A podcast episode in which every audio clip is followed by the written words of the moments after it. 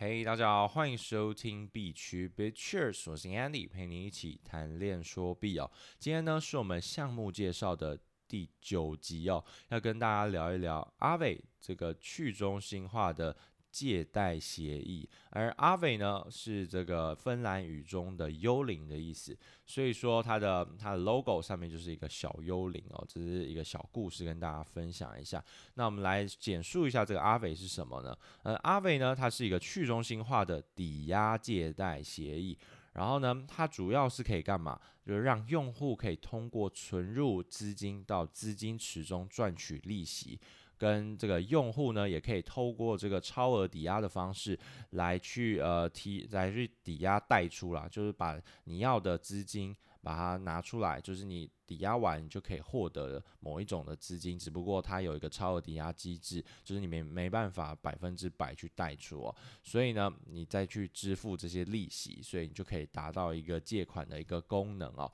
那我们再来聊一下它的这个借款协议的基本的框架。阿伟呢，他主要参与的角色有三种人，第一个是存款人，第二种是贷款人，再来就是清算人哦。那我们就跟大家来分析一下存款人呢，他的业务流是怎样子？存款人你会一开始先把这个资产呃投入到这个 Aave 的资金池里面，它会提供一个 pool，然后你就可以收到一个一比一的 A token。这个 A token 呢，你可以想象说，如果我今天放以太坊在这个池子里面，你就会获得 A 以太坊 A ETH，然后你如果放贷的话，你就可以获得 A 贷。你如果放呃 WBTC，你就可以呃获得 AWBTC，所以这就呃端看你是放怎样的池子，呃放什么样的这种呃加密货币进去，你就可以获得怎样的 A token 呢？所以说呢，你持有的这 A token 可以干嘛？它有点像是一种权益证明啊，代表你在这个池子里面。有这个代币，所以到时候你这个代币呢，就可以就是你如果要取回的话，就可以获得一些收益哦。因为我们有说，呃，你可以，如果你只是一个存款人而已，你就是像是一个存币生币的概念，你存 A E T E T H，然后你到时候就可以获得 A E T H 加上一点 interest rate，就是这些利息哦。所以说它就是一个权益证明嘛，然后你持有这个 A token 还有一个好处就是它是一个 ERC 二十的这个代币标准，所以说它可以进行拆分，可以进行就是转送，就是你可以给你的朋友，到时候让你朋友去领出来也 OK 哦。如果你想要送朋友的话也是可以的。所以这个 A token 呢，它的这个好处就在这里，而且它实时的去获得这些利息哦，它就是一直每秒在计息的这种概念啊，所以说还蛮特别的。所以你可以把 A token 定义为一个用户的这种权益证明，等于说哦，你可以存什么就是生 A 什么这样子的 token 嘛。我们刚刚说 A 呃以太坊就变 A ETH，然后你就变成说你可以放在你的钱包里面，到时候如果你有需要的话，你有需要领出这笔钱，就有点像银行啊。你现在没钱，你缺钱要去银行领钱的时候，你就可以拿这个 A token 去这个 Aave 协议里面，把你当初原生的这个你存入的这个以太坊可以把它领出来，而这个以太坊呢，不止领出来，还可以一比一换嘛。就换你当初就是存进去的，再来就可以拿出这个生利息的这个部分哦，所以说是一个还不错的选择。然后呢，都是这个按秒进行的，而且还是复利哦，等于是它是一个 compound compounding 的个状态，它是一个 auto compounding，就是它是自动复利，等于说它会一直滚，一直滚，一直滚，利滚利的这个概念了。那我们再来聊一下这个借款人的这种业务流程，借款人呢，你把这个资产存到这个阿伟作为抵押哦，其实跟刚刚一样。刚刚我们不是说存款嘛，你是一个存款人就要把钱存到资金池一样，然后等于说你借款人呢也是同样的把你的钱存到资金池里面，然后他呃在它的这个 U I U 叉方面呢，是我们旁边有一个 collateral，就是你可以进行抵押，然后你抵押后呢，你就可以选择说你要固定利息还是浮动利息，这就是固动呃固定利率跟浮动利率，你可以。可以进行选择，他们有提供两种方式哦。固定利率好处呢，你就可以在你借款的当下就可以算出你到时候要还多少钱。那如果是浮动利率的话，就要看市况哦，因为它会去串联一些市面上的一些讯息。其实他们都会串预言机啊，就是他会去了解外部现在的这个资产的状况，然后去算出一个合理的一个。这个 rate 就是一个抵押率啊，或是一个这个利息的利率，所以。固定跟浮动就端看呃大家是怎么进行选择的嘛，就是如果浮动利率就有点偏向要跟它对赌了，你就对赌说呃这个利率就不会呃偏偏移，或是它会降一点，现在可能是比较高。然后未来可能会降，其实这就看市况了。如果行情非常好的话，借款就会很贵，因为毕竟大家都想要分一杯羹嘛。要开杠杆的时候，就会用这种借贷协议哦。我们就可以来分析一下，为什么人家要来来借款这种模式哦。好啊，那我们再来聊回来。我们如果说我们选择了一种就可能固定或浮动，你选择完后，你就可以收到这笔借款。那你收到这笔借款呢，它呢必须是一个超额抵押的状态。你可以用以太坊换贷，你可以用以太坊换 WBTC，其实都可以啊，互相转换，或是你可以用贷。换其他的资产也可以，只不过它都要遵守一个叫超额抵押的规范哦，因为它 Aave 呢，它毕竟要保护他们系统的这个安全性，而且你如果是存取这些呃非稳定币的资产，是不是在市场上会有一个价格波动？像上礼拜这个五月十九号这个大崩盘，就突然一一就是一个晚上突然跌了四五十 percent，这种状况呢会造成大量的这个部位在这个。借贷协议里面的在 DeFi 市场上的这些部位被清算，所以它在清算的过程中会发生一些踩踏效应哦，或者是呃这个清算人就会来进来来清算掉这些资产，这我们后面等一下下一下一篇会跟大家讲。诶，所以呢，这中间的价格呢，就会被就一一段的波动嘛，然后波动后的这个价格呢，是不是反而大家会恐慌？恐慌的话，就会造成这个砸盘的风险，然后砸盘呢，又会导致这个协议被清算，而协议被清算呢，是不是又会变得让价格又往下压，所以会产生这种踩踏效应？所以我们常跟大家讲，就是不要在市场上最黑暗的时候。你黑暗后总会有黎明的，所以在最黑暗的时候，不要轻易的去卖出你手上的任何的部位。这不管是在这个 crypto market，或是你甚至在股票市场的这个状况呢，都是一样的。你在最黑暗的那一天，你不要轻易的卖掉你手上的东西哦，因为这个时候大家的这个市场情绪是非常非常高涨的，就是非常的夸张，就会倍数成长。你可能只是普通的慌乱。你如果看到市场上被这样子的砸盘，你心里会变得更慌哦，就是会很很容易去影响到你的整个思绪的操作，所以你会不由自主的，或是你会说哇，会不会怕说你再不卖就来不及了，会不会就归零了？这个心态，你就会导致你手上卖出的这些股票，卖出你的这些加密货币。所以说，当然这个不是投资建议啊，就是我自己一个分享，因为在这种最黑暗的这种市况来说呢。你如果说轻易的去卖出的话，很容易就是刚好是丢到一个坑里面。就是其实市场上，呃，这些东西呢其实是不变的，或者它只是一个 FUD，只是一个假消息，所以去影响到这整体的一个市场。的这种情绪嘛，所以说导致了大家都会变成一个恐慌性的砸盘、恐慌性卖盘，所以在那个时候你很容易的就不小心出脱你手上的任何的都部位，到时候你可能隔天它就很容易又弹上来，因为昨天呢只是一个。可能是庄家布的局，庄家配合的呃这种出货讯息，或配合的这种讯息，想要骗你手上的这种股票啊，或是一些呃权利的代币等等的这些啊，所以说其实蛮黑暗的啊，就是有时候他庄家会依照市场讯息，会给你一个不同的这种态度矫正，我们也说它是态度矫正，让大家就是可以正三观的这种概念，你整个人就会很很容易受到那个市况影响，要么就是。不要看那一天，你就好好的 去过你的生活，所以说不会影响到你整体的一个思绪哦。所以我常常像那天五一酒后，然后隔没一两天，结果后来又弹回来一点点，当然没有回到原本的那个水平的位置，但是呢，至少你可以在这个反弹的时候再进行出，呃，再出你的货，出你的部位，反而是比较好的选择，不然永远那一天是一个最惨的一个时代，最惨的一个市况哦。好，那我们聊回来，其实说多了。所以呢，他为了防范这个系统性的风险，所以他想要哎，就是设定一个清算线嘛，因为它毕竟要保护自己的平台，保护自己的这个协议，让大家都有，因为毕竟它是一线牵一线的。一线连一线，你这边如果发生呆账的话，或是遇到一个赖皮鬼，也就是就是在市场有人会呆账嘛，像什么银行啊，有人会有坏账，就是因为他摆烂，他双手一摊。他所以说没有啦，烂命一条。他就说就是没钱，要钱没钱，烂命一条。然后他就摆烂的那种人，所以他为了防范这一种，他当然会设定一个清算算机制哦。就是说到某一个程度的话，他会把你的这个加密货币去市场上进行拍卖，或者他们会有一个清算机制。这到时候清算人会跟大家聊到。而清算后，你就可以获得一部分的，就是他可以来去填补他的这个漏洞，填补这个缺嘛。因为当初来借款不是拿走一部分的钱。所以说，它的这个清算机制就是为了这个时候应运而生的。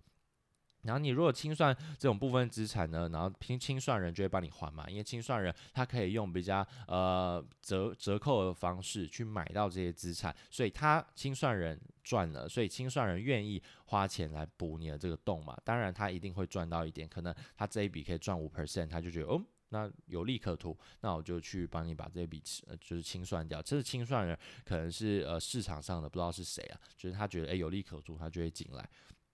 再来呢，就会讲到这个质押因子哦，质押的这个风险系数，等于说哎、因为我们当初说像如果是贷的话，可能是七十五 percent 的这个质押因子，质押的这个利率这个比率啊，所以说你可能一百块只能借七十五块的这种模式，所以这种。呃，方式呢，就会让这个系统变得更加安全跟稳健哦。所以呢，它提供了一个借款利息，再跟大家复习一下，是浮动利息跟固定利息。所以它有两种可以让大家进行选择。当然，固定利息你就是赌说未来可能会涨，所以你为了赢呃防范这种风险呢，你就是先写好，先白纸黑字先定定好，不会受到未来市况影响，你就先买了。所以到时候是付多少钱？就是清清楚楚都已经写在这个他们的合约里面了，所以说这一切就会变得比较顺利一点。你也可以立刻算出你的这个借款需要的东西。那紧接着呢，我们就来讲到他这个清算人了。他这个清算人呢，其实是在这个如果你要进行呃清算的部分呢，就是这个市场上有人的这个部位不够了，他的这个被 margin call，他可能不会 margin call 啦，就是 margin call 是什么？就是被。叫你补这种保证金，在合约交易的时候很常很常听到，所以其实这个借款利率的这种模式啊，清算线它也算是一种 margin call 的那种概念，只不过它扣完你就直接被清算掉，那你钱也不用还啊，就是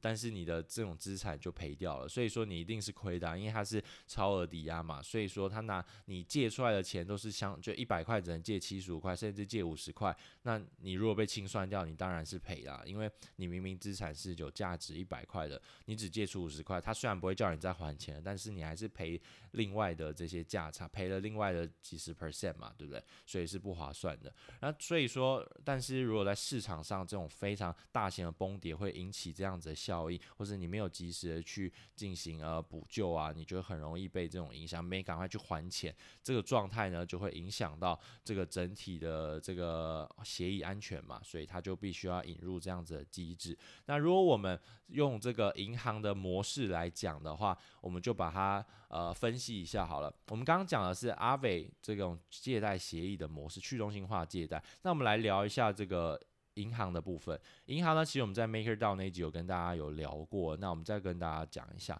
就是呢，今天我是来借款嘛，我是存款人，就是我们这些小散户、一般人，就是普通人呢，他就是。普罗大众啦，你就会把钱存在银行，然后你存在银行后，就是就是给银行了嘛，或是你甚至存定存，然后。银行呢，当然不会让你这些钱白白就躺在那边嘛，它一定要创造更多收益，不然它要怎么去给你利息呢？你存款它给你利息，虽然现在很低，可能只有零点多 percent，甚至只有一 percent，就是或是一 percent 多一点的话，所以呢，那这一种方式呢，那银行一定要创造出大于一 percent 的这个利润，它才能去赚到这个钱，不然它没事，你把钱存进来，我要帮你保管，我没事跟你收保管费就不错。在台湾呢，没有收保管费，还给你利息，但是如果像是在其他国家家呢，有些已经到负利率的时代了，所以你存进来的钱还会变小。像日本啊，它已经零利率或负利率多年了，所以说不是说你把钱存在银行就一定会生钱了，这是这是一个错误观念。其实是在于这个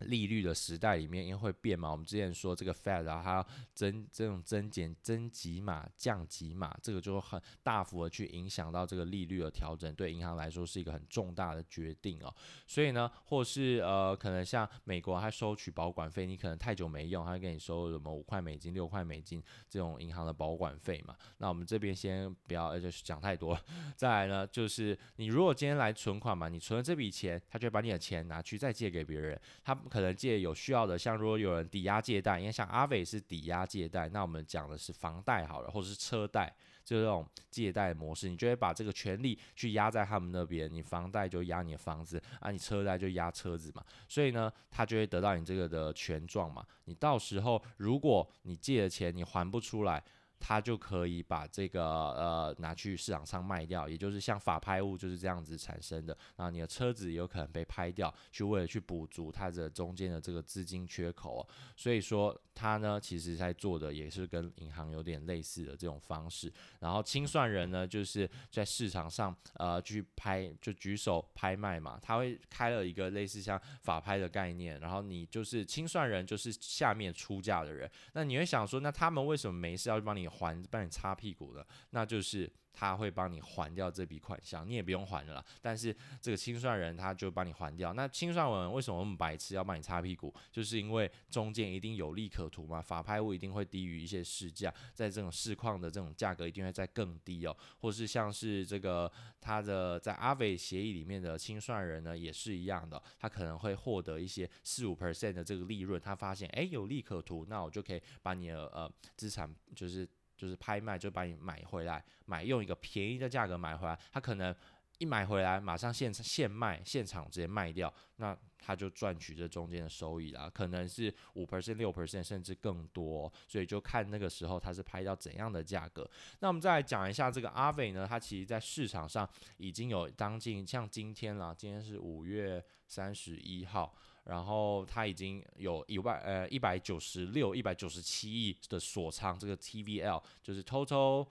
呃 total value locked 吧，我记得 total 就是它的总锁仓量已经到达了一百九十六亿的这个大型的规模美金哦，非常可怕的一个数字，等于说将近台币，呃，如果简单一点算，来五千多亿，五千多亿台币，我觉得太扯了吧？你做一个这样子的。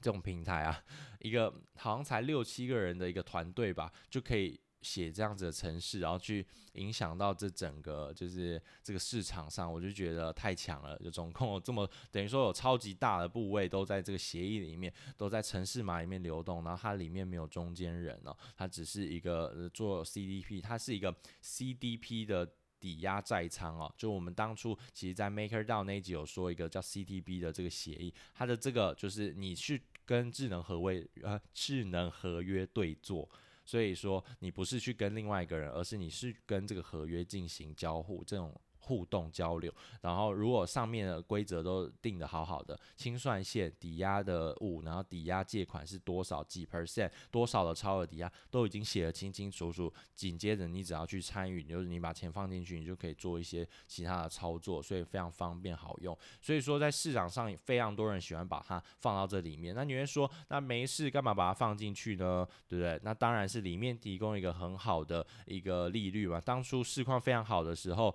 呃，我记得 USDT 就是美元稳定币有达到十六 percent、十七 percent 这样子的一个呃的年化利率哦，所以说为什么有人要把钱放在里面，可想而知嘛。现在市场上才呃，你如果美元定存大概两 percent、三 percent，所以为什么人家要把放在里面，可想而知，就是因为很高的年化嘛。当然。我们可以说，这个一定都是有风险，毕竟 DeFi 市场上可能会有一些代码的风险，就是被骇客害等等之类的，所以我们要很明确的去了解到哪一个是比较安全的、有审计过的平台。当然，审计过也有可能被人家害啊，就是因为道高一尺，魔高一丈，只不过说这中间是要去怎么做权衡，就要看自己，因为毕竟风险跟报酬是同等的嘛，所以说。你要冒着，就是你要。赚取这个高额的报酬，你当然就是要冒一定的风险。但是这边也是呃不做任何的金融建议，就是提供给大家一样一个这样子的一个平台，可以去了解。因为毕竟它最近的这个代币经济模型也是代币也是非常凶啊，凶猛。哎，Aave A A V E 这个平台币，那我们还要再来聊一个它的这个 Safe Module，叫做呃安全模块哦。它这个安全模块呢很厉害，就是它为了要防范这种系统总性的风险，它当然会挖。了一个，就是一个可以保护这个协议的总，因为毕竟这种风险都是有嘛。虽然安全性已经很高了，清算线已经定得还不错，就是不容易崩，让这个协议里面有一些问题。像上礼拜这个五月十九号这种大型的崩盘的现场。是不是让这个协议有受到影响啊？当然会有影响，但是它的运作都是正常的在使用的，所以他当初写的这些呃合约是正常的在执行，没有受到任何的破坏哦。所以说，诶，那是不是可信度又更高了？因为上礼拜其实我们可以把它当做是一个叫做压力测试哦。对 DeFi 协议，你看哪一个 DeFi 协议因为这一次崩掉了，那你就要小心了。所以这一次呢，这么大型的崩盘被清算了几十亿的美金的这个部位，那为什么它还能够在这个 DeFi 的这个协议里面，还是能够进行的运行的非常良好？那就是靠着它背后的一个明确的这种规规范嘛，或者它的代码其实是写得很完整的，让它不会被受到这样子的大幅的影响。就是就算这么大的币价波动，它还是正常的在运行它的事情，那是不是就变得更加信任嘛？压力测试等于说这一次是成功的，因为毕竟上礼拜的那一次。的部位是有史以来最大的一次，哦历史上第一大还第二大的清算嘛，所以说影响到了有什么？就是影响有没有影响到他的这些所有他们当初所要做的事情？有没有适当的去清算？清算人有没有真的把它拍掉？然后你的这个部位啊不见了，是可以正常的去进行存提啊？这些都是我们可以看的地方哦。所以那我们聊回这个 Safe Module，它。毕竟都是有风险的嘛，所以它必须要安全的一个模块的机制来保护它这个系统。那我们就要来讲到它的这个 Aave 平台币机制。所以，我们我这后面呢会讲 IAAV，会讲 Aave 平台币。我觉得用平台币来简称啊，因为这样比较好讲，不然会跟大家会有点搞混。所以呢，这个平台币可以干嘛？它可以在这个链上进行治理。那我们讲过，平台币呢链上治理就是你可以去参与这个一百九十多，诶，里面锁了一百九十多亿的美金。你可以在里面就是呃获取一些，提供一些解决方案，或是你可以说，诶，清算线是不是可以降低一点啊？让大家的这个就是不要一直去受到影响嘛，就是或是你的这个抵押率，你的抵押率是不是可以降低一点？本来我们本来可能说七十五 percent，我们改七十 percent 可不可以？让大家的这个资金活用，诶。呃，七十五 percent 变成可能八十 percent 啊，可能提高或减少，就可以去影响到说我们借款呃，可能借款人你可以借得多，借得少。所以呢，都可以去影响到它。那你会说，那为什么呃平台币的这些提供者，这个 holder，他需要去做一个好的协议，或是提供一个好的 proposal，去让市场上去可能去进行投票啊，去采纳你的意见。当然呢，因为你如果把这些东西做得好，有更多人愿意把钱投入到这个协议里面。当这么多人把钱提供到这个协议里面，Aave 协议就赚钱。Aave 协议呢，就会让这个平台币的价值提升，它可能会有一个。Share buyback 的概念，就是可能去买回去市场上回购销毁这些平台币。那我们讲过，流动性降低，那价格就会提高嘛，就是一个理论的，就是。